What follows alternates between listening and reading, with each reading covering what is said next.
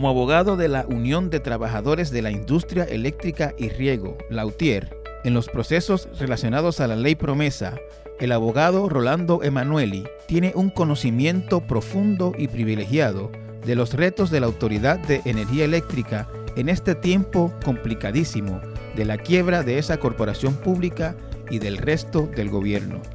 El más importante de los desafíos de la AEE e en este momento es el contrato de privatización con el consorcio estadounidense-canadiense Luma, que llevaría a la eventual desaparición de la entidad estatal que desde los años 40 energizó a Puerto Rico. Sobre el contrato del Luma y el impacto que puede tener este en la vida de Puerto Rico, hablamos hoy con el licenciado Rolando Emanuel. Saludos a la audiencia. Como les dije en nuestro podcast de hoy, el licenciado Rolando Emanueli, quien es eh, un abogado eh, que ha estado trabajando con el tema de promesa, eh, es el abogado en el tema de promesa y otros asuntos relacionados de la Unión de Trabajadores de la Industria Eléctrica y Riego, la UTIER, y de algunos otros sindicatos. Y vamos a tener aquí una conversación sobre estos temas que, nos preocupan a todos. Muchas gracias por haber aceptado la invitación, licenciado. Es un placer estar contigo en tu podcast que tanta gente escucha, incluyendo a mami. Gracias. Eh, quería empezar preguntándole, la semana pasada hubo un debate de los candidatos populares a la, de los aspirantes populares a la candidatura a la gobernación y como parte de la discusión en ese debate, eh, el, senador Eduardo Batia, que, ha sido muy activo en el tema de la Autoridad de Energía Eléctrica y de, la, y de los planes de privatización de la corporación pública, él dijo que el, la ley de, privatización que se aprobó en el 2018, que los autores son él y el, y el ex senador Larry Selhammer, incluía una garantía de una cláusula de que estaban garantizados 100% los empleos e incluso los beneficios dispuestos en convenio colectivo de todos los empleados de la Autoridad de Energía Eléctrica en caso de una privatización.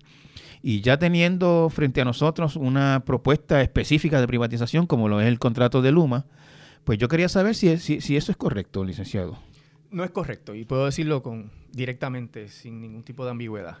Y no es correcto porque sí hay una legislación que establece que el privatizador, privatizador debe hacer todo el esfuerzo por contratar a, a los empleados de la Autoridad de Energía Eléctrica. Sin embargo, dice que los que no se contraten pasarían al empleador único, que es el gobierno de Puerto Rico, para acomodarse a las diferentes agencias del gobierno de Puerto Rico. pero ese plan de empleador único, hasta donde sabemos, eh, está más en papel que en la realidad. No ha funcionado, no se ha implantado, lo cual es un gran problema porque el plan fiscal del gobierno central, que fue certificado recientemente, establece que todas las agencias tienen una congelación de plazas, que ni siquiera con renuncias o ni siquiera con retiros esas plazas se pueden llenar. Por ende, no hay espacio para acomodar a los empleados de la Autoridad de Energía Eléctrica que no consigan trabajo con Luma. Y eso hay que verlo en conjunto con lo que dice el contrato. Contrato dice que de buena fe Luma va a entrevistar a todos los empleados de la Autoridad de Energía Eléctrica, pero se reserva el derecho de contratar a los que estime que sean necesarios y conforme a sus eh, clasificaciones ocupacionales, y conforme a la oferta que le hagan al empleado. La ley 120 dice que se supone que esos empleados pasen a Luma con los mismos derechos en términos de salario y beneficios marginales, pero nada más, porque tampoco Luma está comprometida a respetar el mérito, la antigüedad ni la clasificación ocupacional del empleado que trabaja en la Autoridad de Energía Eléctrica. ¿Qué significa esto en términos prácticos? Que Luma decide a quién contrata y decide en qué funciones va a poner a ese empleado. Y bajo qué condiciones también. Y bajo qué condiciones. Y al no aceptar la antigüedad, y explico por qué no tiene que aceptarla, ¿verdad? Este, en un minuto, pues ese empleado tiene que decidir si se va con una compañía que no va a respetar los 15 años o 20 años que tiene. Porque cuando tú cambias de patrono bajo las leyes laborales actuales, hay una expectativa de que te adjudiquen la antigüedad, porque eso te da unos derechos en, el proceso de despido. Claro. Y eso no está respetado por el contrato. Y, eso no, se respeta porque aunque la ley 120 tenía una disposición que se tenían que respetar las clasificaciones, el mérito y la antigüedad, la ley 17 que la, ley, 120 es la de Seinhamel y Batia. Sí, que esa ah. es la de la privatización de la autoridad de energía eléctrica. Más bien la ley especial de la privatización, porque la de la privatización es la ley 29 del 2009, la ley original. Se enmienda con la ley 120 del 2018 y la ley 17 de 2019, que es de Batia también, eliminó la cláusula de la ley 120 que protege a los empleados en cuanto a mérito, antigüedad y clasificación ocupacional. Así que el propio Batia es autor de la medida que hace que el UMA no tenga que respetar lo que antes estaba en la ley 120 en cuanto a estos aspectos. Así que déjeme explíqueme un momento. lo que yo conozco como la ley de privatización es esa famosa ley que hicieron Batia y Selhammer, que la firmó que la firmó el gobernador en Fortaleza en una en una ceremonia, etcétera. Y entonces la ley 17 qué es? Es una ley posterior que establece política pública en cuanto a la energía eléctrica, es del 2019, y por debajo de la mesa eliminó un párrafo de la sección 15 de la ley 120, que era donde se protegía el mérito, la antigüedad y la clasificación ocupacional. Y al hacer eso, el contrato con Luma no menciona o esa sea, que, en este momento yo, yo, sé que eso después en negociaciones contractuales puede valer o no valer, pero en este momento legalmente no hay ninguna protección para los empleados de la Autoridad Eléctrica que, que, que si, la, si la corporación fuera privatizada. Por ley, por ley no hay, no, hay, no, hay, no, hay, no hay protección en este momento. La única protección que hay es que te paguen el mismo salario y los mismos beneficios marginales que tenías como cuando trabajabas en la Autoridad de Energía Eléctrica. Sin embargo, todas las otras circunstancias eh, que son importantísimas, porque cuando tú entras a trabajar con un patrono, el patrono te puede poner en probatoria. Claro. Y si tú no cumples la probatoria, te puede despedir inmediatamente. Entonces, si tú no tuviste el derecho a traer tus años de antigüedad, te despiden y no hay mesada. Pero incluso el salario y los beneficios marginales tienen que mantenerse iguales. Sí, lo dice la ley 120 y, el contrato de Luma lo dice. El contrato de Luma lo dice. Sí, lo dice. Lo que pasa es que no incluye esas otras cosas que son bien importantes. ¿Y qué otra cosa no incluye? Pues no incluye los beneficios y protecciones del convenio colectivo.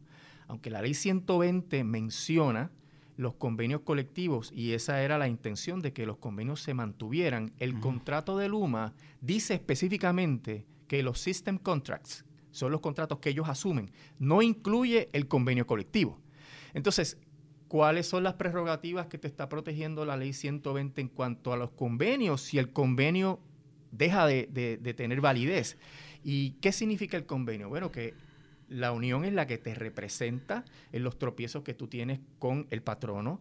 La unión es la que negocia los procedimientos de adjudicación de las controversias con el patrono y te da una serie de, de, beneficios en ese proceso. Y todo eso se elimina porque el contrato de Luma no respeta la ley 120, porque la ley 120 sí habla de la protección de esos convenios colectivos. Hay, dos, dudas que tengo. Quiero ir con la primera, primero con, esta.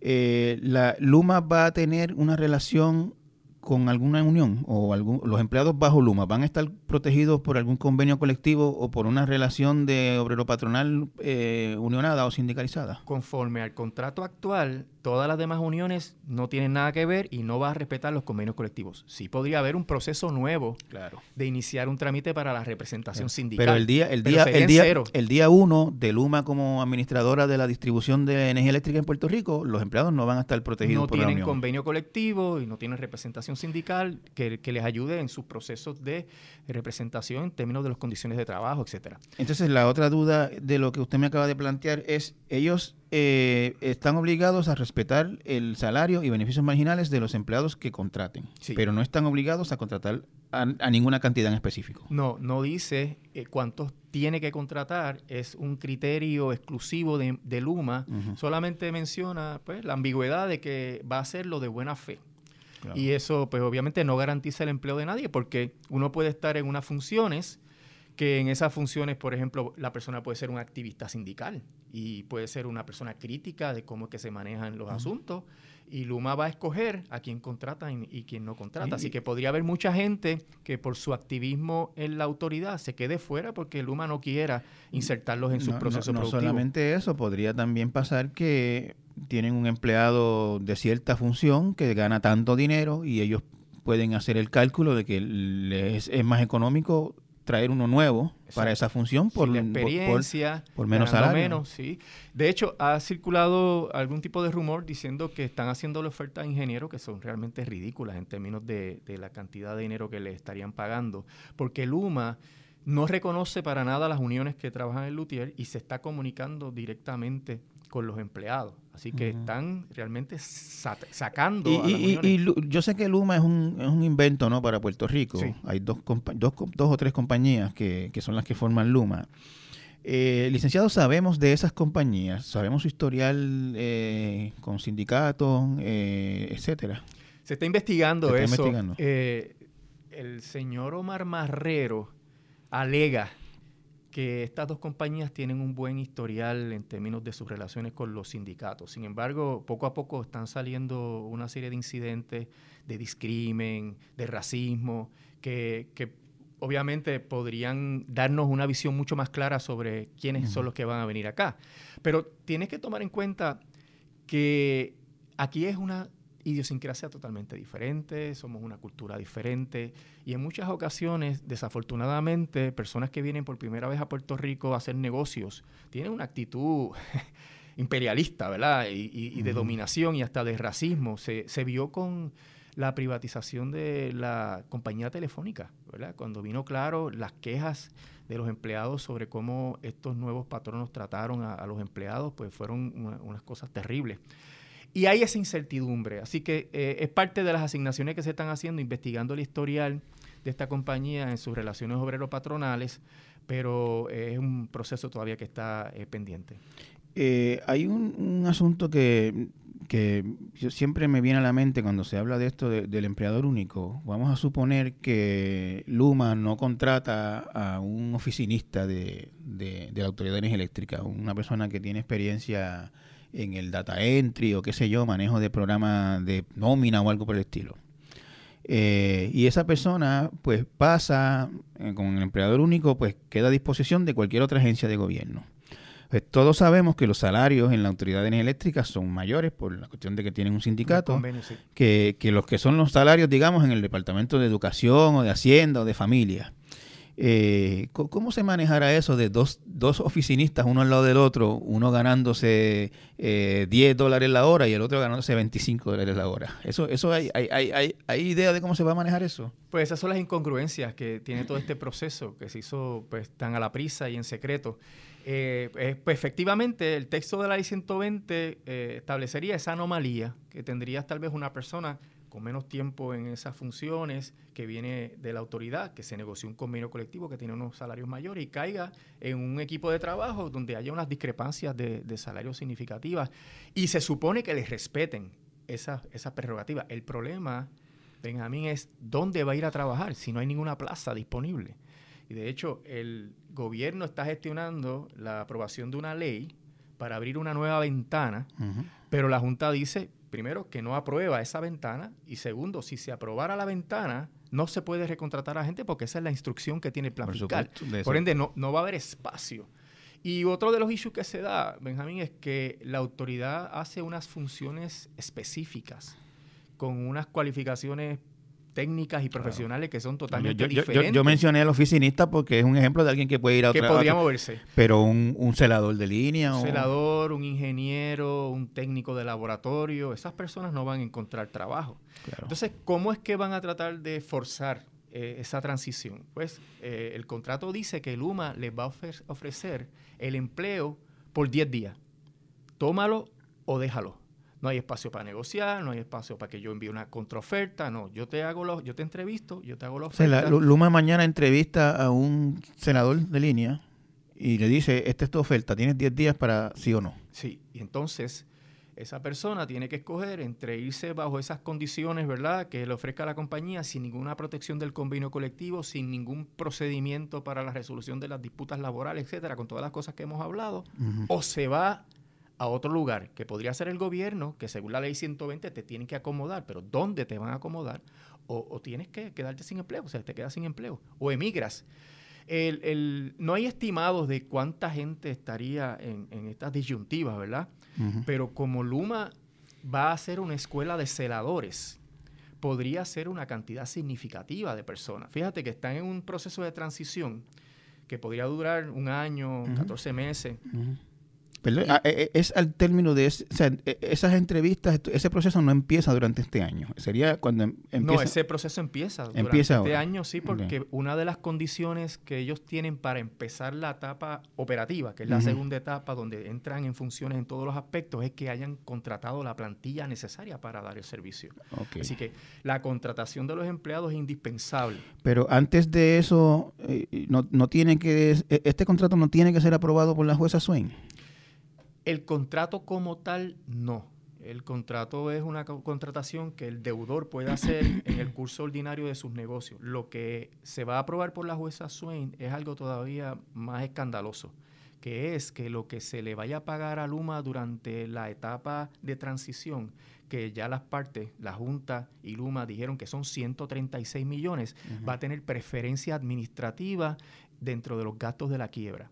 Que eso lo que significa es que Luma cobrará por encima de todos los acreedores, incluyendo el sistema de retiro y cualquier otro acreedor. O no, no, no es como yo he escuchado que se ha hecho la representación, que la jueza examina el contrato y dice si eso es bueno para Puerto Rico o no, y le dice sí o no. Si no, Todavía, eso viene después. Eso viene después. Explíqueme ese proceso. Primero, ellos le someten a la jueza una moción que ya la radicaron y hoy... E-, ellos son la autoridad y la Junta. Y la Junta.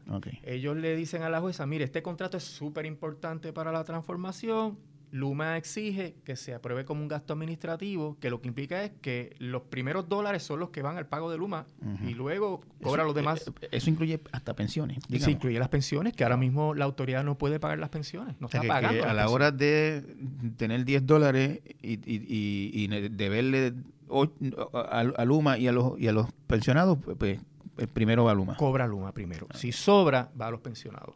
Y en eso te voy a abundar luego. El asunto es que este proceso es que la jueza va a decir, ¿esto es razonable o no es razonable? Mira el primer escollo que hay. La Junta certificó un plan fiscal que dice que este año va a tener un déficit de 132 millones de dólares. La autoridad. Sí, la autoridad. El presupuesto dice que el déficit se redujo a 125 millones de dólares. Entonces, no hay dinero para pagarle a Luma. Y se supone que en esta transición le paguen 136 millones de dólares. Una pregunta, licenciado. E, e, ¿Ese pago de 136 millones desde ya, desde ahora? ¿O tiene ya depositaron 59 millones en la cuenta que se supone que Luma tenga a su disposición. O sea, que desde el día que se hizo el anuncio en el centro de convenciones, desde ese día básicamente Luma empieza a cobrar. Ya empezaron a hacer desembolsos. Eh, sabes que esto fue un proceso secreto, nadie se enteró. Yo escuché la entrevista que le hiciste a Tomás Torres Placa sobre cómo ellos se enteraron al final del camino. Así le pasó a Lutier y así le pasó al país. Y, y, ese trámite, pues ya Luma está girando eh, de la cuenta de cheques de la Autoridad de Energía Eléctrica que pagamos tú y yo y los demás, ¿verdad? Eso eh, crea una situación bien difícil para la autoridad porque no hay dinero para pagar el contrato de Luma. Si tuvieron que sacar de otro lado para poder pagarle. Entonces, eso es lo que condiciona y lo que hace evidente lo que el gobierno está negando, que a finales de este año va a haber un aumento de la tarifa. Y uno dice, ¿cómo que un aumento? ¿Eso no es el negociado? Bueno, sí es negociado, pero a Luma se le dio todas las facultades para gestionar todos los trámites que sean necesarios ante el negociado.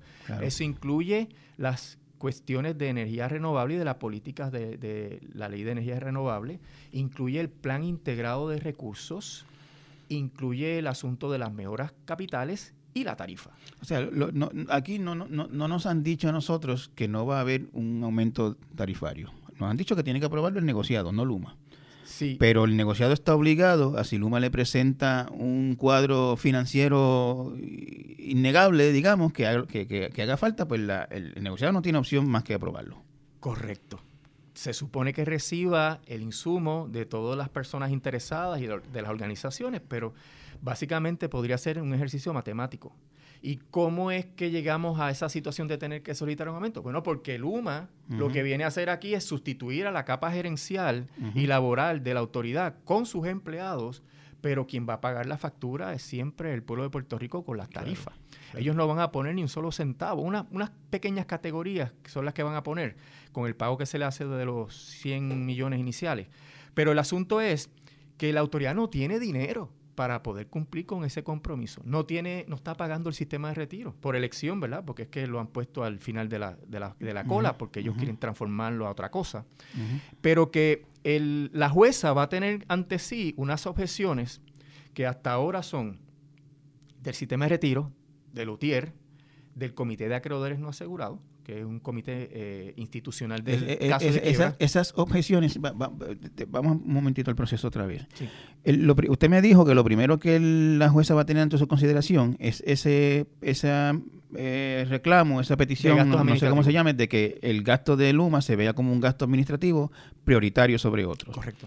Eh, a eso es que va a haber objeción, las objeciones de las que usted me está hablando ahora. Sí, y te voy a explicar por qué las objeciones pues están también los que financiaron el combustible de la Autoridad de Energía Eléctrica, que le llaman los Fuel Light Lenders, pues son acreedores del proceso. Claro. Y si tú pones a, la, un la autoridad le debe dinero. Exactamente. Pones a un advenedizo, que es Luma, que se incorporó en enero, a cobrar primero que ellos, tú estás perjudicando unos derechos previos que existían. Gente que hace años posiblemente tienen estas deudas. Correcto. Y en el derecho de quiebras está el concepto de que las decisiones que tome el deudor y el tribunal, por ende, no pueden perjudicar irrazonablemente a los otros acreedores.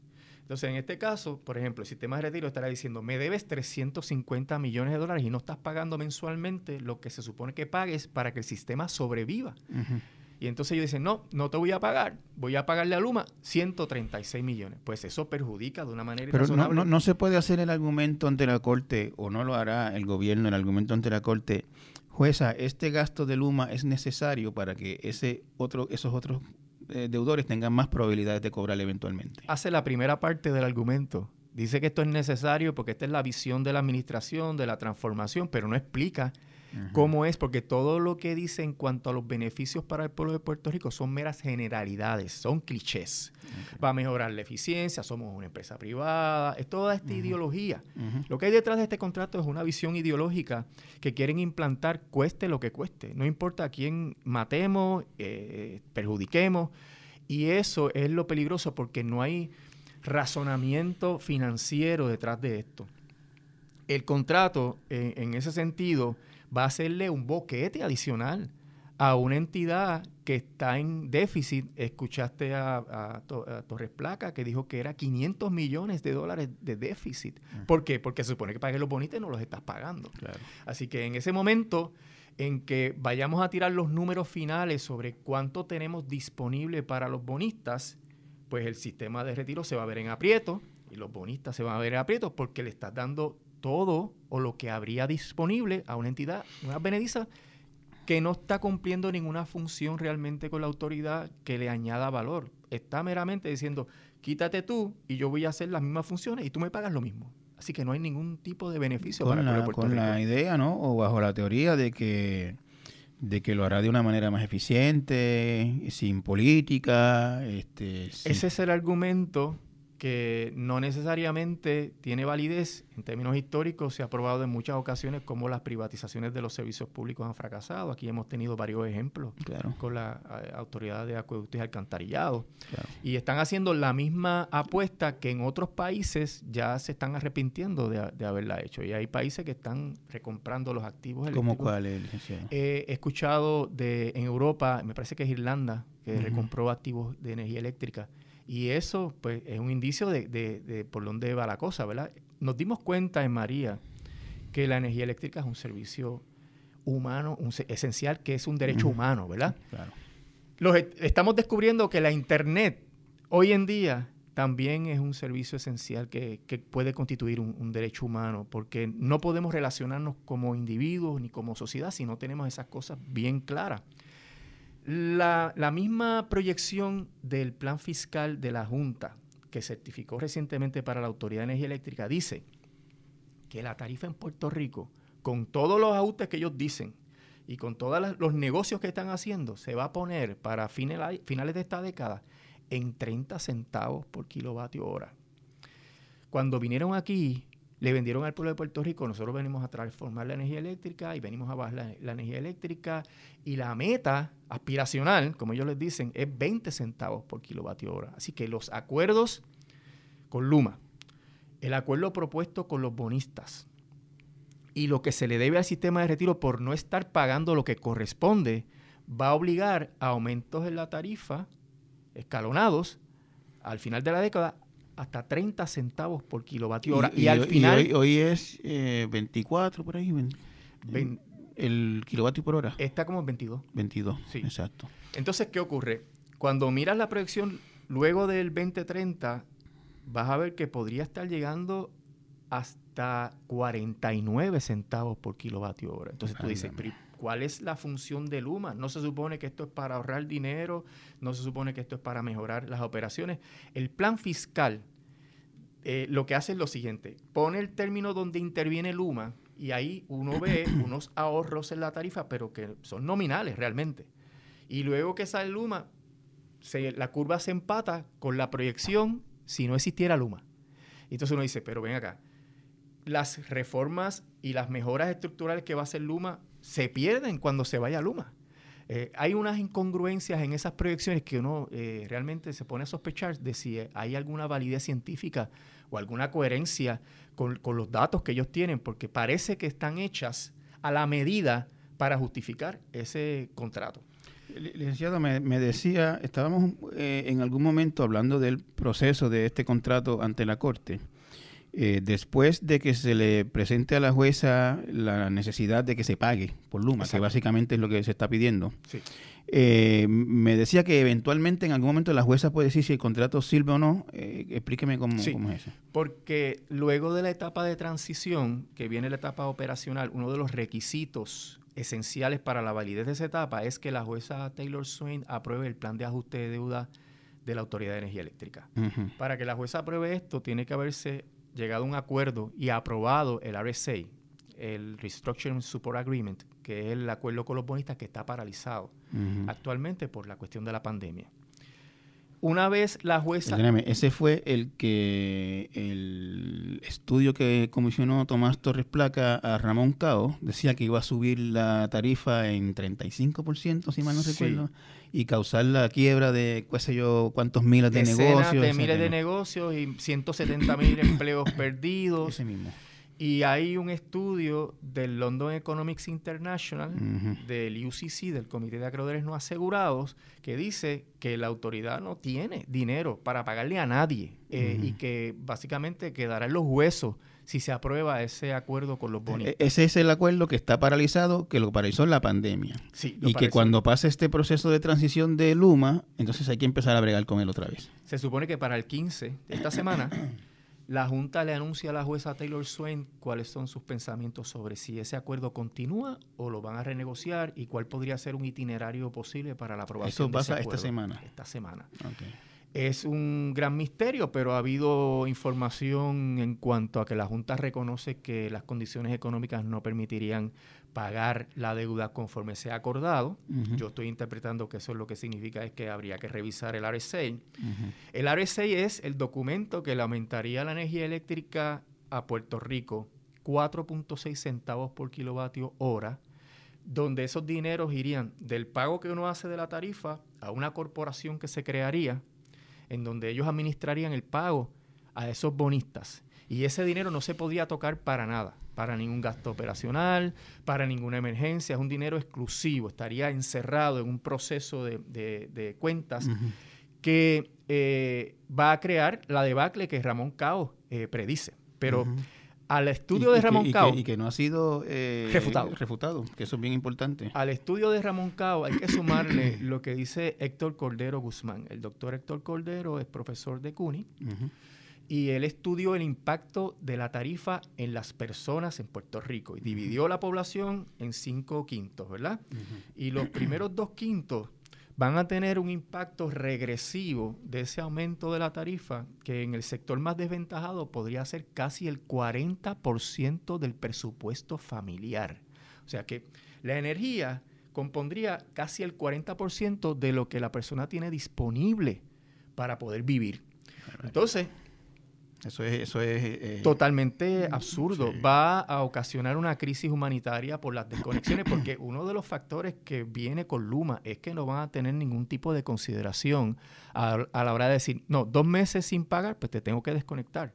Y no hay manera, porque no hay responsabilidad política. Claro. Una de las circunstancias. No, hay, no, hay, alcalde que llame y diga. No hay alcalde, dale un break. Mira, esta gente tiene un problema físico, de salud, mental, lo que sea. Yo te voy a ayudar, yo te voy a ayudar. No, no, págame. Entonces hablamos.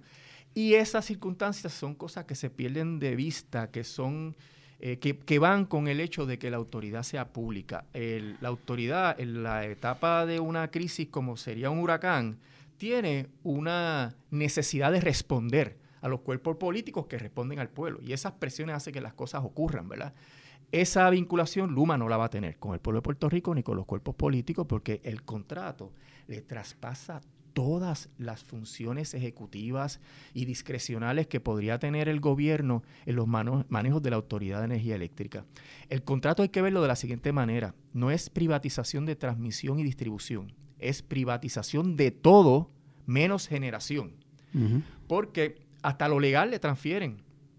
Y Luma no responde por los pleitos que tiene la Autoridad de Energía Eléctrica, ni los que pueda tener en el futuro.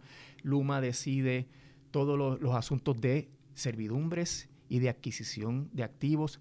Si Luma decide construir algo, porque hace falta alguna conexión, algo, y eso lo hace de sus dineros, eso sería de Luma. Y entonces luego al final se los estaría arrendando a la próxima compañía sucesora. O sea, que hay todas las cláusulas y condiciones del contrato. Cuando tú las miras, tú preguntas, ¿a quién beneficia esto? Y la respuesta siempre es, beneficia a Luma. Y Puerto Rico queda pillado. Hay, hay, un, hay un asunto con la, con la cuestión de la energía eléctrica que, con la que algunos hemos pensado, ¿no? Y es que llevar energía eléctrica a cada rincón de Puerto Rico. Se, dice que eh, cada rincón de Puerto Rico tiene energía eléctrica porque era una corporación pública y era una función social, que no es rentable económicamente eh, meter un poste al barrio eh, Gaunilla de Utuado porque hay 10 casas por ahí arriba y a lo mejor pues económicamente no es rentable. y a lo mejor pues una compañía privada cuyo fin es el lucro, pues decide o puede terminar decidiendo, no es negocio este, meter cuatro postes para allá arriba para darle luz a tres viejitos que viven allá. En el contrato con Luma o en el acuerdo con Luma, ¿hay alguna disposición que le obligue a cumplir esa función social de, de la distribución de energía que tiene la Autoridad de Energía Eléctrica? No, Luma tiene que cumplir con los requisitos que le imponga el negociado en esos aspectos. Cuando hablamos de que la energía eléctrica es un derecho humano, se supone que ellos respondan a esa política pública, pero en realidad el plan integrado de recursos es el que va a establecer la política de Puerto Rico de los próximos 20 años en torno a las inversiones capitales que hay que hacer. y, ahí es que el negociado podría establecer una serie de reglas en torno al acceso a la energía eléctrica para sectores que son remotos en Puerto Rico y que eh, sí cuesta hacerlo, pero cuando la compañía es pública, que tiene una presión gubernamental y el alcalde está metido ahí para que eso ocurra, las cosas ocurren. Y así fue que se pudo electrificar el país. Y me parece que es uno de los aspectos que se pierden con esta contratación eh, privada, porque no hay esa vinculación política. Eh, el negociado eh, realmente va a tener poder sobre Luma, realmente va a tener las facultades de decirle esto sí, esto no, métete por aquí, métete por allá. E, eso, eso está garantizado en la ley. Lo, tiene, pero requiere obviamente de que participen otros grupos que se van a ver afectados en este trámite de, aprobación de todos estos documentos, que son más bien la constitución, ¿verdad? Hacia dónde debería el país en términos energéticos. Porque la autoridad ha sido muy conveniente en qué es lo que le somete al negociado. Muchas de estas cosas pasan por debajo del radar. Y entonces el negociado aprueba lo que le proponen y lo que la, autoridad dice. Eh, el que sea Luma ahora quien lleve la voz cantante, yo estoy seguro que va a alertar a todos los grupos interesados en estos procesos para que hagan su aportación y que entonces el negociado tenga toda la prueba. Pero finalmente la decisión es del negociado y tiene la autoridad. Donde le quitaron autoridad fue en el proceso del certificado de cumplimiento de energía que es el trámite que se siguió para aprobar el contrato de Luma. La ley 120 le quitó las facultades al negociado de mirar, por ejemplo, la conveniencia de este proceso eh, para Puerto Rico. Y por eso el negociado aprobó esto en un fast track, donde lo único que se le presentó fue lo que dijo eh, la autoridad de las alianzas público-privadas. no vio nada más. quien, quien, está mirando la conveniencia de este contrato para Puerto Rico eh, es solamente la autoridad esta de alianzas público-privadas y la Junta. Y la Junta, con el auxilio que se le dio, ¿verdad?, en el proceso del negociado, pero que fue unilateral, porque fue la... Eh, o sea, el negociado participó, pero lo único que tenía que ver es esto cumple con la política pública del país o no cumple. No puede ir más allá. Y en ese sentido es limitado. Y se limitó más cuando lo hicieron de manera secreta. Y al hacerlo de manera secreta no recibieron, por ejemplo, el insumo de la UTIER diciendo, mira, esto va a perjudicar los convenios colectivos, esto va a perjudicar el sistema de retiro y asimismo de otros grupos. No, no, perdóneme, licenciado, no solamente eso. ¿Quién conoce esa autoridad mejor que sus propios empleados? Claro, claro. Y, no, no, hubo eh, insumo de los trabajadores que están día a día en la calle. Y déjame decirte que el proceso de la ley 120 para la aprobación del contrato también le da de codo a la autoridad porque quien lo gestiona es la autoridad de las alianzas público-privadas. el, contrato pasa entonces al negociado, donde le dice, mira, esto cumple con las políticas públicas existentes, el negociado le pone el sello y ahí es que viene entonces a la Junta de Gobierno para la aprobación. Ellos lo vieron al final del camino. ¿Y qué tiempo tuvieron ellos de verlo? Un fin de semana. Un fin de semana. ¿Qué eh, insumo pudieron haber recibido para que ellos pudieran hacer la mejor decisión para Puerto Rico? Pues ninguno. Así que esto fue todo una tramoya política para aprobar eso lo más rápido posible para que la gobernadora pudiera hacer un anuncio de que estaban poniendo en vigor la llamada transformación de la energía eléctrica en Puerto Rico. Ok, vamos, vamos de nuevo. Me, interesa mucho el proceso porque, porque quiero que la gente esté clara en, en, qué, hay que, qué, tiene que pasar para que finalmente esto, esto se convierta en, ya en una realidad que no se pueda cambiar. Eh, primero, eh, la jueza tiene que aprobar que se pague a Luma. Y después la siguiente etapa del proceso es cuando se ah, finiquite o cuando se le presente el acuerdo de reestructuración de deuda, ¿qué es lo que puede pasar en ese proceso? Que la jueza diga, saquen a Luma, si, si fuera el caso. Sí, mira, eh, viene la etapa luego del acuerdo de reestructuración de los bonos, que eso es lo que está paralizado por la pandemia. Ahí hay que ver si la Junta escoge seguir este, alegando que el acuerdo es bueno o la, Junta anuncia que ha renegociado el acuerdo. Puede ser que durante este tiempo haya estado, hayan estado renegociando. Una vez presenten el RSA, va a haber un trámite de descubrimiento de pruebas. Si es nuevo, si no es nuevo, pues no va a haber tanto descubrimiento porque eso está avanzado. Si es nuevo, va a haber descubrimiento de pruebas. Y la jueza lo que tiene que decidir es si ese acuerdo conviene a los intereses de reorganización de la Autoridad de Energía Eléctrica y no perjudica irrazonablemente los derechos de otros acreedores. Entonces, ahí Luma es una piedra en el zapato porque Luma va a estar cobrando por encima de todo el mundo con una prioridad y está, va a estar cobrando unas cantidades que la autoridad no tiene el dinero para pagarle, a menos que no se haga o el aumento de la tarifa, que según el itinerario dice que se va a hacer a finales de este año. O sea que eso ya está con una fecha precisa de cuándo. ¿Aprobado por la comisión ya? ¿Por el negociado? No, ese, ese, eso está en el itinerario que está en el contrato, donde dice que a los 186 días de haberse firmado el contrato, Luma va a gestionar ante el negociado una revisión de la tarifa. Pero ¿hacia dónde va la revisión? Hacia el aumento porque están en déficit. Y eso complica el panorama eh, a la jueza cuando vaya a considerar el acuerdo de reestructuración porque tiene más acreedores compitiendo por un pastel cada vez más pequeño. Entonces, si la, si la jueza aprobara eso, que nosotros nos oponemos al RSI porque no es necesario ser tan generosos con esos acreedores de bono, porque esos acreedores de bono, el bono que tienen es chatarra, es un bono no asegurado. ¿Cuánto, del, cuánto de los bonistas de la autoridad son chatarra? ¿Cuánto por ciento? ¿Tengo una idea? Bueno, lo que ocurre es que como está estructurado el, el sistema de los bonos de la autoridad, ellos cobran a base de lo que dice el Trust Agreement, que el Trust Agreement dice, tú le pagas los gastos operacionales a la autoridad, pagas el sistema de retiro y lo que sobre va a unas cuentas y de ahí se le paga a los bonistas.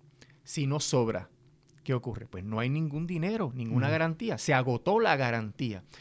Y al ser un bono no asegurado, pues entonces la Junta tiene el poder bajo la ley promesa para darle cero. Y en ese sentido, a mí me parece le que... está dando entre 70 y 80. 70 y 80%, que es la desgracia. Ellos, esos 70 u 80% que podemos decirlo aquí en lenguaje de pueblo, se lo está regalando. Se lo está regalando. Que no, que no, que no, le, que no tendría que serlo. Exactamente. Para beneficio del pueblo de Puerto Porque Rico. Porque la ley promesa, con todas sus virtudes y defectos, es una ley de quiebra y permite que tú ajustes un crédito de un acreedor no asegurado hasta cero. Entonces, ellos llevaron el pleito, ellos demandaron a los bonistas y dijeron, tus bonos no valen nada. La Junta. La Junta. Tú lees la demanda, tú dices, esto es una joya, qué bueno. Pero al final Pero llegaron a un acuerdo. ¿Entiendes? ¿Qué fue lo que hicieron en Cofina?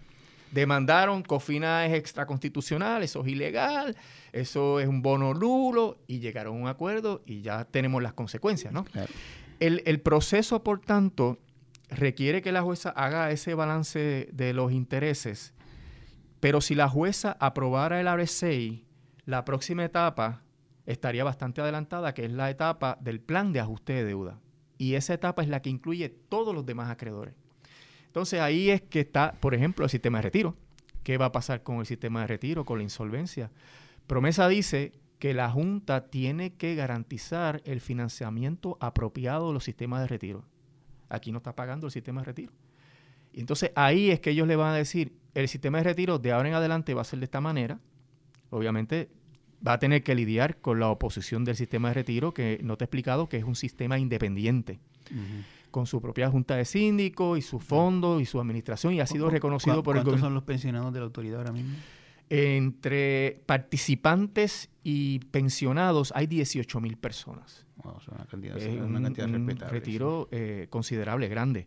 Entonces, eh, en ese plan de ajuste de deuda tiene que estar la llamada transformación de la autoridad, porque ahí es que va a entrar en vigor el esquema este de cuatro corporaciones porque ahora nosotros tenemos una corporación pública que se llama la Autoridad de Energía Eléctrica. Uh -huh. Conforme al contrato, se va a dividir eso. Va a haber una pequeña compañía que es Genco. Contrato, al contrato de, de, Luma. De Luma, ok. Una pequeña compañía que es Genco, que es la que va a generar la energía, que esa va a ser eh, propiedad del pueblo de Puerto Rico. Una pequeña compañía que va a ser la titular de los activos de transmisión y distribución, pero no va a hacer nada más porque todo lo demás lo va a hacer Luma. Uh -huh va a estar Luma y va a estar la corporación esta supragubernamental, y te explico por qué le digo así, que es la que va a administrar el pago a los bonistas. Es supragubernamental porque el proyecto de ley para establecerla, que es la legislación sobre el RSA que la legislatura ha rechazado hasta ahora, la exime de más de 16 leyes que hay en Puerto Rico para controlar las corporaciones públicas. Entre ellas, Contralor, Ética Gubernamental, la ley de contabilidad pública no le va a aplicar a esta corporación. Así que va a ser una corporación como, como es la Junta, que está en el gobierno, pero fuera. Uh -huh. Y entonces vas a tener un sistema eléctrico administrado eh, por sí, cuatro corporaciones. Eso significa, yo, yo no lo había visto de esta, o sea, no, no, no sabía eso de, de, lo que usted me está hablando. Eso significa que eventualmente en el transcurso de este proceso lo que conocemos hoy como Autoridad de Energía Eléctrica o Puerto Rico Electric Power Authority, que data de los años 40, 40 sí. ya no va a existir. Desaparece nada, totalmente. Nada. No va a haber nada en Puerto Rico que diga AEE por ningún lado. Nada. Y ahí es que yo digo que hay un problema bien grande, un riesgo bien grande. Tienes Genco, tienes Gridco, separadas, y el, el, chicle que las une es Luma, porque Luma le va a dar servicio uh -huh. a esas corporaciones. ¿verdad? Uh -huh. Y entonces tiene esta otra corporación, que es la supragubernamental, que es la que va a regar con el pago de la deuda. Si falta Luma, porque se va, deja de operar, lo que sea, radica quiebra. Uno de, la, de los eventos podría ser que radique quiebra. Claro.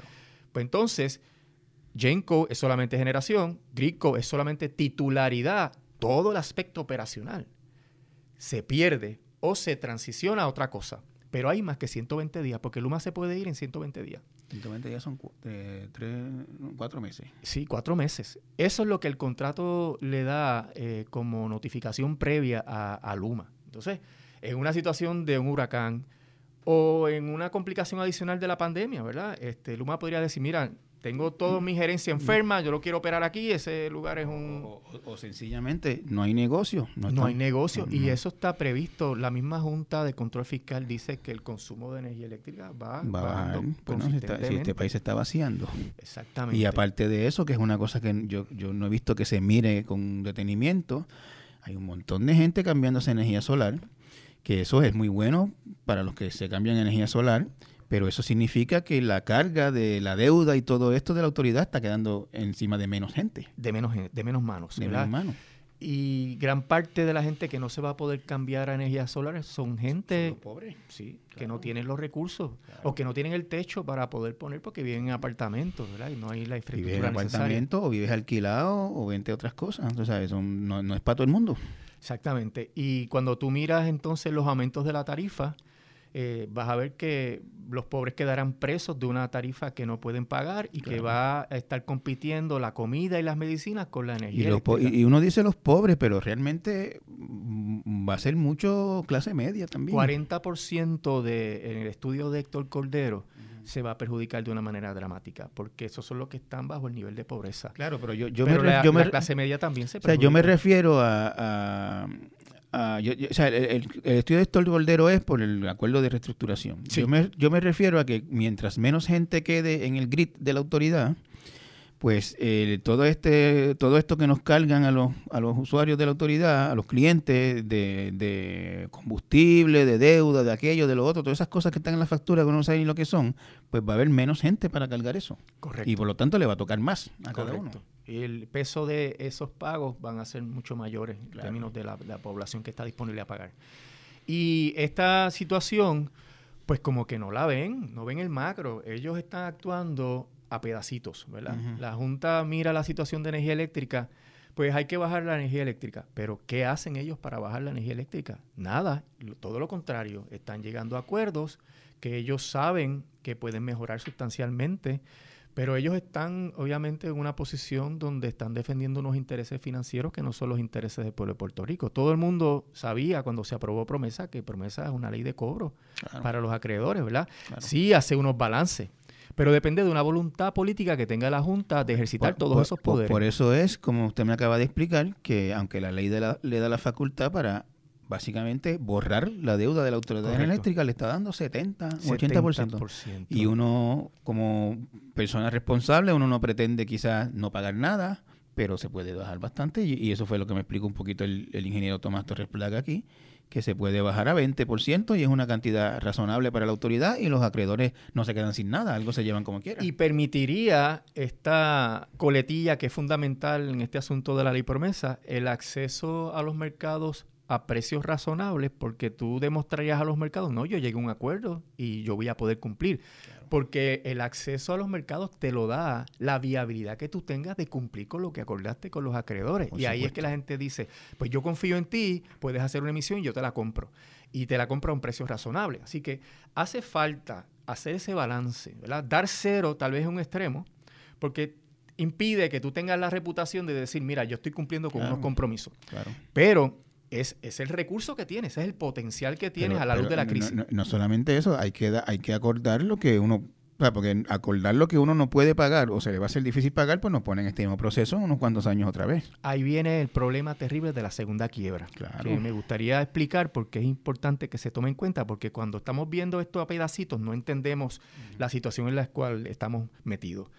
Si la autoridad tiene problemas económicos y se mete en este contrato eh, con Luma para pagarle dinero que no puede pagar. Y luego va con los bonistas, que puede hacer un mejor arreglo con ellos y no hace ese mejor arreglo.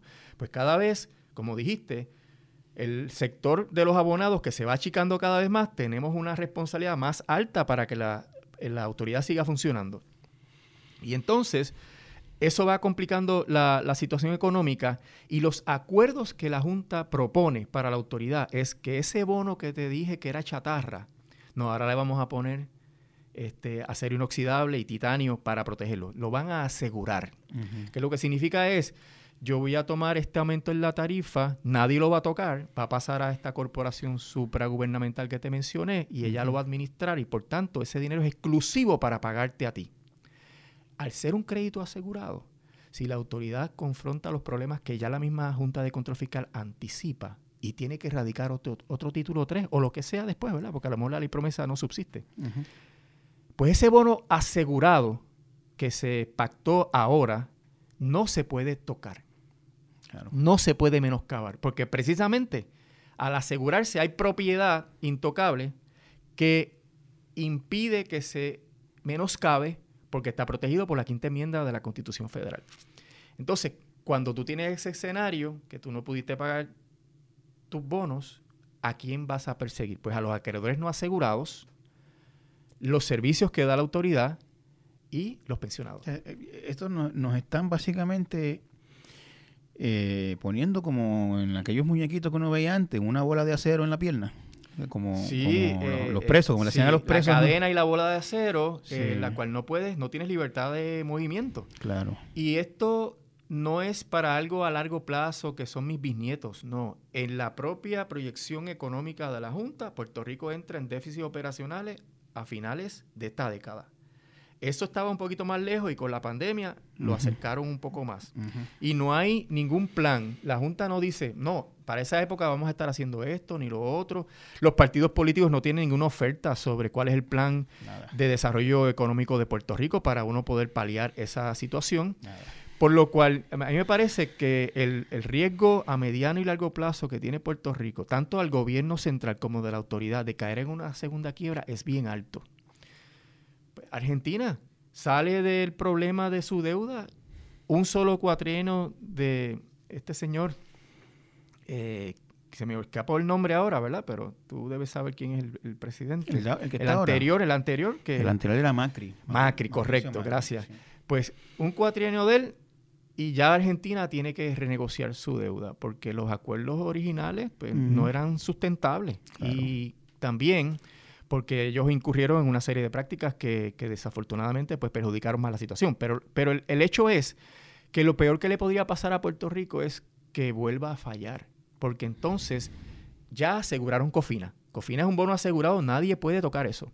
Los bonos que están prometiéndole a los acreedores del gobierno central, que eso también está paralizado, son bonos asegurados con lo que sobra de Cofina, Así que eso ya Puerto Rico no lo podría utilizar. Y van a crear otros bonos adicionales para asegurarlos también. Por ende, Puerto Rico no tendría deuda no asegurada.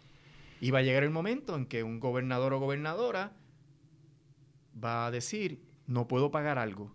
¿A quién escojo? ¿A los pensionados? ¿No les pago el paygo a los pensionados o no les pago a los acreedores? La decisión va a ser política, va a proteger a los pensionados. Y ahí es que viene un segundo impago.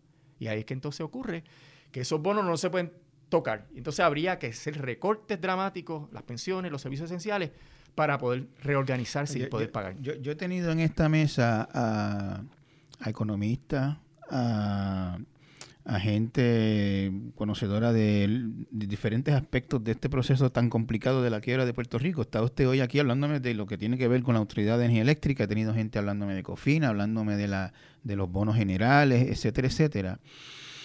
Y se, y se desprende de todas esas entrevistas esta, esta misma narrativa eh, en el sentido de que los acuerdos que se están alcanzando eh, ponen a Puerto Rico en un grave riesgo de, de, en unos cuantos años empezar este proceso otra vez. Otra vez.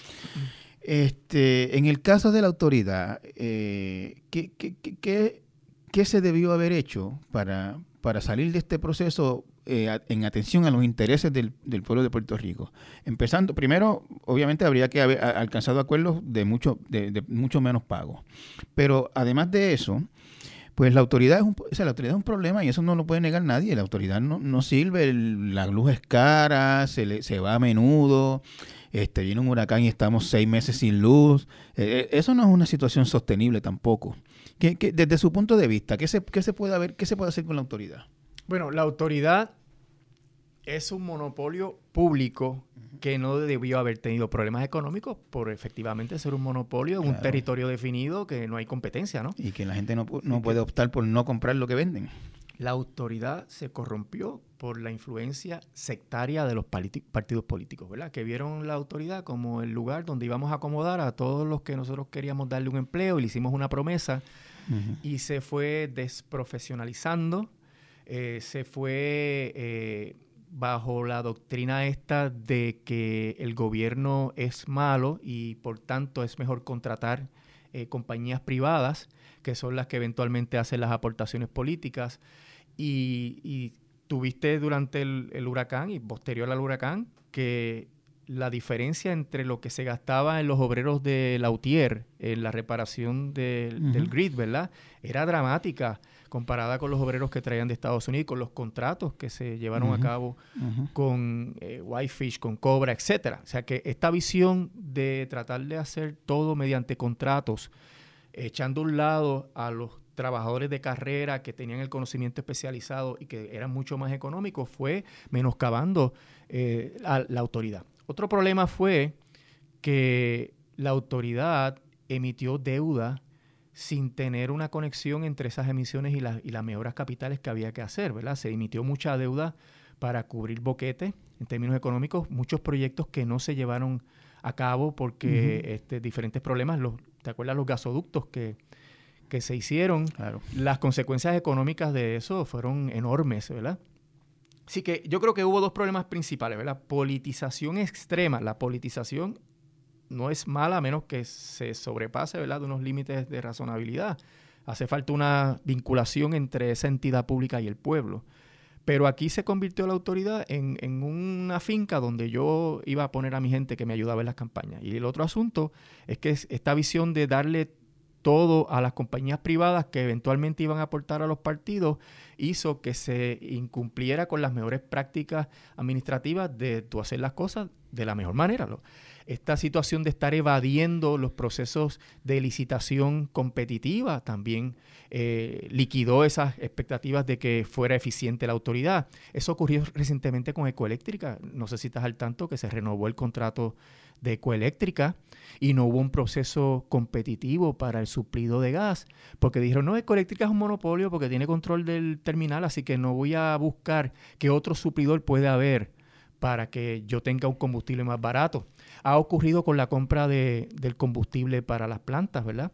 En donde se ha comprado a una eh, compañía multinacional que no podía hacer negocios en Puerto Rico y se utilizó un alter ego. La, trafuga, la trafuga. Sí, eh, transfigura y se utilizó un, un, alter ego aquí en Puerto Rico para hacer negocios.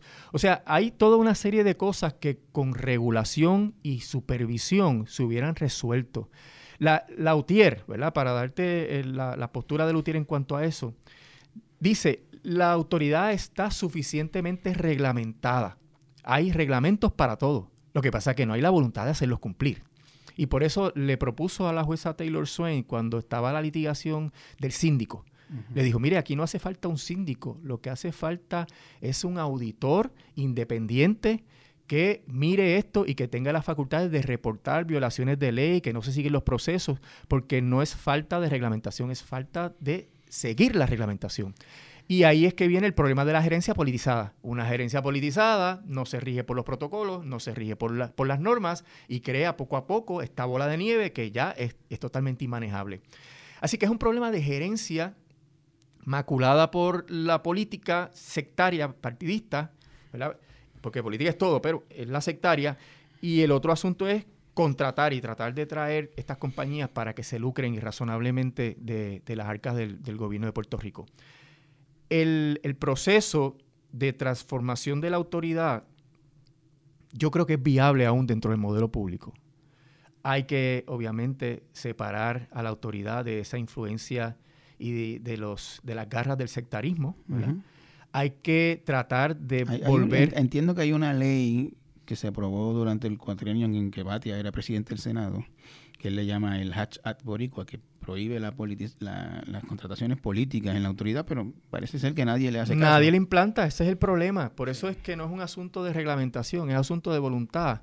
Como está todo corrompido por el hecho de que la gente dentro de la autoridad, en la gerencia, responde al partido y hay esa confusión entre partido y gobierno tan terrible, pues nadie vela por los intereses de la autoridad, vela por su propio pellejo, ¿verdad? Los, energéticos populares y la, la, energía popular y los energéticos estadistas. Exactamente. Y ahí se han hecho toda una serie de decisiones terribles que han eh, dilapidado la autoridad y que obligaron entonces a emitir deuda cuando se sabía que no había capacidad de pago, cuando se sabe que la deuda debe emitirse para mejoras capitales que, generen, obviamente, unos beneficios al pueblo de Puerto Rico. Y todas esas cosas acumuladas quebraron un monopolio público en una isla, lo que resulta absurdo. Eh, eso debe, eso va a ser, eso, debe ser materia de tesis doctoral. Exactamente, eh, es, histórico realmente. Pero, ¿qué ocurre? La privatización, según la han concebido, no es tampoco la respuesta, porque ya te he ido explicando cómo estamos abdicando a nuestro deber, ¿verdad? Como pueblo, de tener un control mínimo sobre lo que es un recurso y tal vez el principal activo del país, porque la generación eléctrica es fundamental para que todo se mueva. Y, y hemos visto cómo todo depende de que eso funcione efectivamente y esta Junta de Control Fiscal que tiene esta visión neoliberal, que es meramente, si es gobierno, yo lo quiero privatizar y se acabó, no mide las consecuencias porque no hay ningún tipo de vinculación con el pueblo de Puerto Rico. Esa gente vive fuera de Puerto Rico, la mayoría de ellos, y no tienen esa conexión que hace falta para tú entender que hay que hacer cosas que funcionen ahora, a mediano plazo y a largo plazo. Y esa visión integral no la tienen. Y por eso pienso que debiera eh, la legislatura eh, intervenir con esto. Sabes que hay una resolución propuesta por Rivera Chat para investigar el contrato de, Nula, de, Luna, Luma. Perdón. Eh, la gobernadora se reunió con nosotros, cuando digo nosotros, pues con Ángel Figueroa Jaramillo, la licenciada Méndez Colberillo, para discutir el contrato. La gobernadora pareció impactada por las cosas que se le explicaron en torno a lo que representaba el contrato, pero ya pasó la primera semana que ella dijo que iba a reunirse con nosotros y, y no, no se convocó la reunión, así que no sabemos si eso eventualmente va a prosperar. ¿Hubo o no hubo reunión? Sí, hubo una reunión. Y, hay promesa de una Cuando se le explicó a ella lo que ocurría, ella dijo, no fue un asesor, ella dijo, tenemos que estudiar esto a fondo, vamos a estudiar la opinión legal que ustedes emitieron y yo los convoco la semana que viene. Pasó la semana y no, hubo convocatoria, pero se inició un proceso en el Senado de Puerto Rico para evaluar este contrato. Y me parece que hay, hay espacio para reevaluar esto, porque mientras más tiempo pase, más irreversible se hace el proceso de salvar la situación y más le cuesta al pueblo de Puerto Rico. Y también hay espacio para reformas que se han planteado para que la autoridad mejore. Número uno, bajar la deuda de los bonos al máximo. Número dos, darle independencia. Si esto es una corporación pública que funciona como un negocio privado, como dice la Constitución, vamos a hacer eso, que funcione como un negocio privado. Le estás dando 25 o 20 millones de dólares en incentivos a Luma.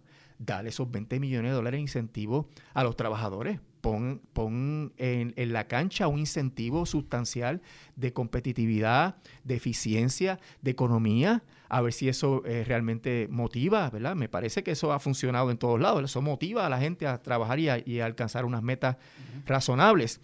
Eh, y, el cambio de la gobernanza a una visión de que hay que cumplir con los protocolos, hay que cumplir con los estándares, y poco a poco yo entiendo que se puede ir levantando la autoridad, porque al bajarle la carga irrazonable de la deuda, pues la autoridad puede ir eh, recabando el apoyo. Eso, eso que usted me dice es básicamente lo que debió haber sido siempre la autoridad. No política, eficiente, con empleados incentivados, motivados, eso se perdió en el camino. Eh, gente oyendo esto eh, dirá eh, o pensará, no va a funcionar porque ya una vez fracasó, ya se lo dimos a, ya, ya, fue parte del gobierno y fracasó. ¿Por qué una segunda vez no será igual? Yo entiendo muy bien esa postura porque en realidad el problema de la autoridad no es exclusivo de la autoridad, es un problema que tiene todo el gobierno de Puerto Rico, ¿verdad? Es, una cosa que está entronizada en nuestra realidad como país. Pero yo pienso que hay eh, una oportunidad ante la situación de que la energía es un servicio esencial y ante las expectativas que hay de que este contrato no funcione y que complique más la situación, yo creo que hay suficiente motivación para intentar hacer un experimento para tratar de, empezar a corregir todas estas deficiencias del gobierno de Puerto Rico eh, en una entidad que, es vital como la Autoridad de Energía Eléctrica. No podemos tirar la toalla, Benjamín, que es, uno de los problemas que tantas cosas que nos ocurren a nosotros como pueblo, pues desaniman, ¿no? Este, realmente la carga que sufrimos diariamente es eh, insostenible. Pero tenemos que asumir nuestra responsabilidad histórica estamos en una situación política con Estados Unidos muy fluida. O sea, la Junta de Control Fiscal trae unos problemas políticos extraordinarios, ¿verdad? No es solamente que vinieron a organizar la finanzas de Puerto Rico, la Junta es siete miembros nombrados por personas que no tienen ninguna vinculación política con Puerto Rico y que están actuando sobre el gobierno, pongo comillas, democráticamente electo aquí en Puerto Rico, y están haciendo lo que les da la gana, eh, gobernando de día a día. O sea, ¿cuánto tiempo Puerto Rico puede aguantar eso? O sea, en términos de nuestra eh, situación, ¿verdad? Como, como país, como nación, ¿Puerto Rico va a aguantar eso por 10 años más? ¿Cuáles son las expectativas de que la Junta se vaya en un tiempo razonable? ¿Cómo va la cosa? Ninguna. En este momento estamos como el primer día. Como el primer día, porque hay que lograr cuatro presupuestos balanceados consecutivos y acceso a los mercados a costos razonables. Si ya tú sabes que has perdido cuatro años, digamos que el año que viene, a finales, se consiga aprobar el plan de ajuste de deuda y ahí empiece a correr el primer presupuesto. Pues mira, ya en cuatro años más, Puerto Rico tendría déficits operacionales. Entonces, no vas a tener los presupuestos balanceados. ¿Cuánto tiempo estamos dispuestos a esperar que esto se resuelva de esa manera? Mi planteamiento es que la ley promesa no es viable, no, se, no va a atender la situación financiera de Puerto Rico y complica la situación política de una manera insostenible. Antes de empezar el podcast hablábamos de los políticos que están haciendo supuestas promesas, ¿verdad? Casi, casi no prometen porque saben el problema. Promesas no hay. Si tú yo quisiera que alguien me mencionara, eh, yo, yo recuerdo, por ejemplo, eh, cuando voy a mencionar un ejemplo que fue el primero que me vino a la mente, cuando Pedro Rosselló era candidato a la gobernación, él prometió la tarjetita. La tarjeta de salud. Eso era un plan concreto, muy malo, que básicamente empezó la quiebra de Puerto Rico por ahí, pero era una promesa específica, que la gente la reconocía cuando él era candidato. ¿Cuál es esa promesa de Wanda Vázquez, Pedro Pierluisi, Eduardo Batia, Carmen Yulín Cruz, eh, Charlie Delgado, Juan Dalmau, el otro, Eliezer Molina y Alexandra Lugaro?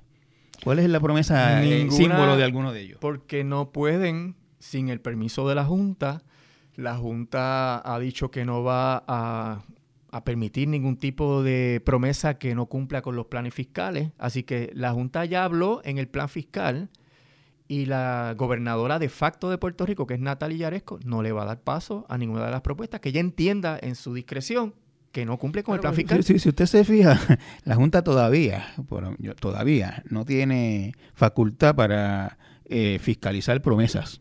Ellos tienen facultad para fiscalizar acciones de gobierno. Pero si sale, por ejemplo, cualquiera de los candidatos y promete, eh, qué sé yo, aumentos salariales para todos los empleados públicos, la Junta ahí no se puede meter todavía en promesas. Se ríen en secreto allá en Atorrey. En secreto, claro. Y en, Pero, y en conversaciones privadas, uno los, yo, yo que soy periodista lo sé, los mensajes de texto que recibo cuando, cuando se oyen cosas así, este, pero pues públicamente son muy, muy... Pero te voy a decir algo que es bien pertinente a eso. La Junta al principio estaba bien atrasada y no revisó muchas de las leyes que se aprobaron en Puerto Rico. Ahora está revisando todo.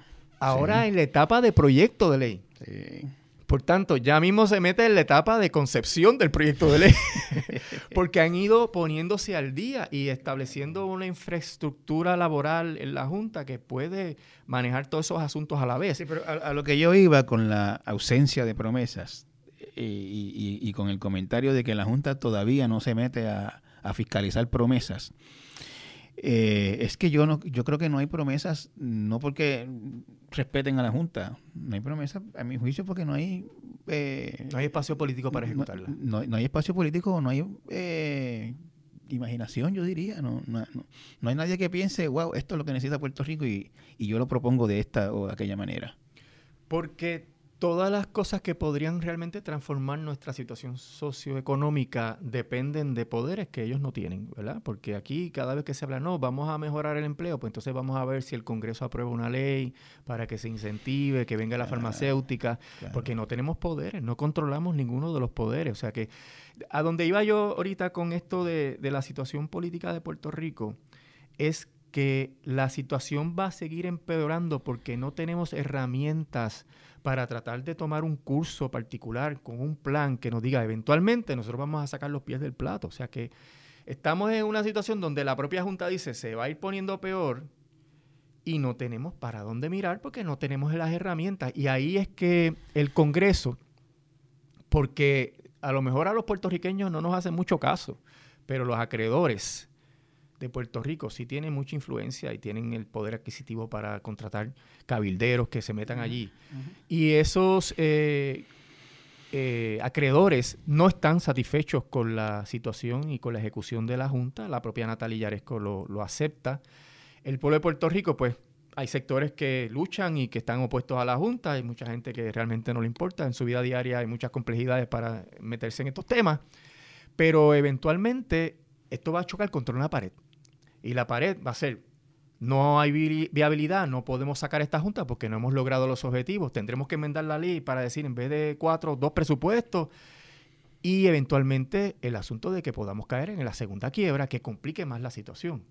Y eso es lo que a mi juicio hace que la ley no sea viable y que yo creo, ¿verdad?, que en el Congreso, en el Comité de Recursos Naturales, ellos saben, por eso es que han tenido el cuidado de estar mirando esto eh, de cerca. El 23 tienen una vista pública sobre el contrato con Luma y es porque saben que la situación se les puede salir de las manos.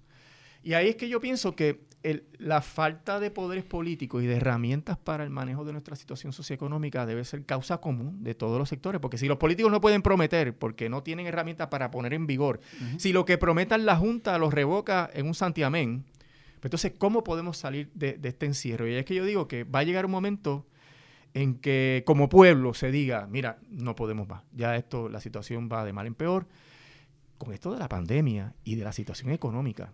O sea, nosotros yo creo que es que no, no hemos querido pensar cómo va a estar la economía el año que viene en términos de, de, si hay un segundo repunte que ya estamos viviendo, ¿verdad? Si nos encerramos otra vez, si se cierran los negocios otra vez, las consecuencias pueden ser insospechadas. Y todo eso va a afectar cualquier plan que haga la Junta en relación a la deuda de Puerto Rico. Y ahí es que se tropieza toda esta legislación y esta visión política del manejo de la deuda de Puerto Rico con una realidad inescapable. Somos un país que no tiene manera de salir de una depresión que tiene más de 12 años y que no ve la luz al final del túnel. Bueno, licenciado, muchísimas gracias por su tiempo. Esta conversación debe continuar en otro momento, así que la, invitación está abierta. Muchas gracias por haber venido. siempre hablen.